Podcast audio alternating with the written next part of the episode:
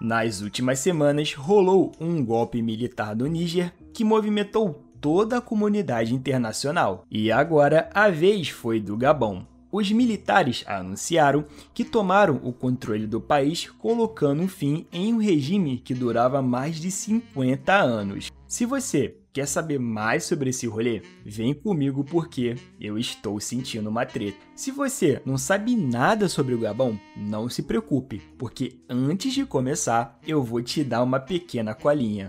Gabão, oficialmente chamado de República Gabonesa, é um país que fica na África Central. O país tem cerca de 40 grupos étnicos com línguas e culturas variadas. Em dados atualizados no ano de 2021, até então, o Gabão tinha uma população de 2,3 milhões de pessoas. A língua oficial do país é a francesa. O francês também é a língua oficial do Niger. Bem, guarda esse dado porque ele é muito importante para entendermos o que está rolando hoje na África. Bem, voltando ao Gabão, os militares derrubaram o presidente Ali Bongo, que ocupava o cargo desde 2009.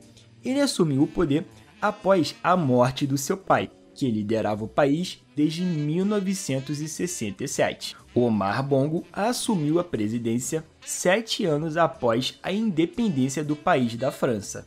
Os militares responsáveis pelo golpe foram à televisão e anunciaram, aspas, elevado ao conhecimento da comunidade nacional e internacional que Ali Bongo Ondimba está em prisão domiciliária. Fecha aspas. Agora é esperar para vermos se todas as forças armadas do país vão aderir ao golpe. Se você não sabe, o país passou por eleições recentemente. Bongo venceu as eleições por 64% dos votos. A oposição do país alegou que a eleição foi fraudada. Mas por lá já se vive uma crise política há algum tempo. Em 2016, o parlamento do país foi incendiado e, em 2019, rolou uma tentativa de golpe pelos militares. Lembra que eu te falei para gravar que a língua oficial do país é o francês?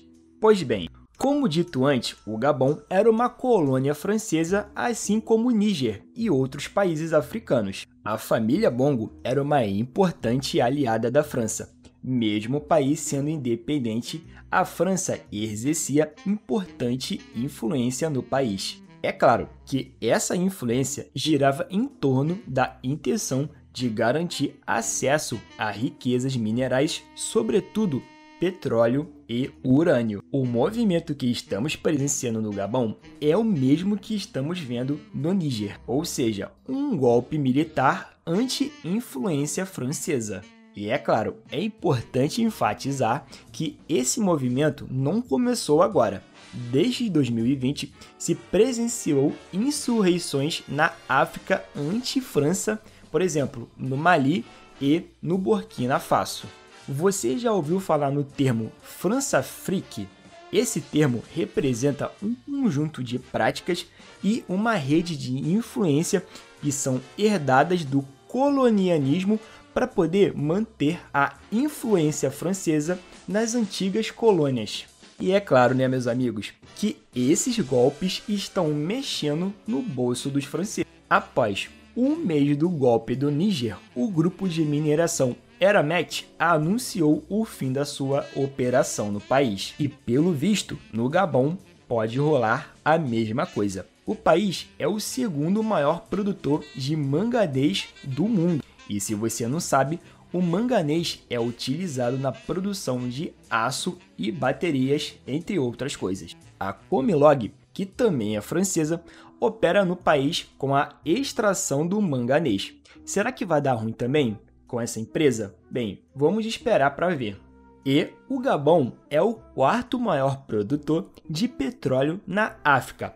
A petrolífera Total Energies opera no país há mais de 80 anos e adivinha qual é a origem da empresa? Isso mesmo, também é uma empresa de origem francesa.